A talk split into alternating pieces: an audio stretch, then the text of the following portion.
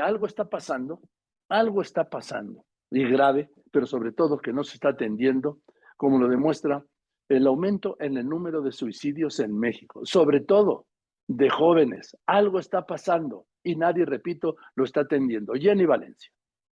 Aumenta el número de suicidios en México al reportarse 8.432 en 2021. Subió la tasa de defunciones por cada 100.000 habitantes de 6.2 en 2020 a 6.6 el año pasado, lo que representó 614 suicidios más. De forma alarmante, los grupos de edad de 15 a 24 años y de 25 a 34 años son los que concentraron el mayor porcentaje de suicidios con 24.5 y 27.4% respectivamente. En 2021, el 81.2% de las lesiones autoinfligidas fueron cometidas por hombres. De acuerdo con los resultados de las estadísticas de defunciones registradas en 2021 del INEGI, el 85.3% de las causas que desencadenaron en un suicidio fueron las atribuidas a lesión por ahorcamiento, estrangulamiento o sofocación y las causadas por armas de fuego representaron el 6.1%. La tendencia de suicidios en el país va al alza. El INEGI resaltó que en 2020 se reportaron 7.818, lo que representó una tasa de suicidio de 6.2 por cada 100.000 habitantes, superior a la registrada en 2019, cuando fue de 5.65, mientras que en 2021 se contabilizaron 8.432 suicidios, de estos 1.568 correspondieron a mujeres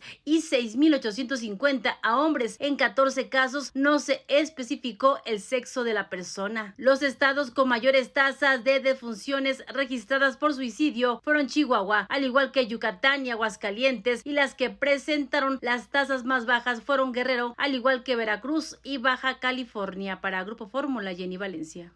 Este, este es una crisis, una crisis en muchos sentidos, este de los jóvenes que lleva al suicidio.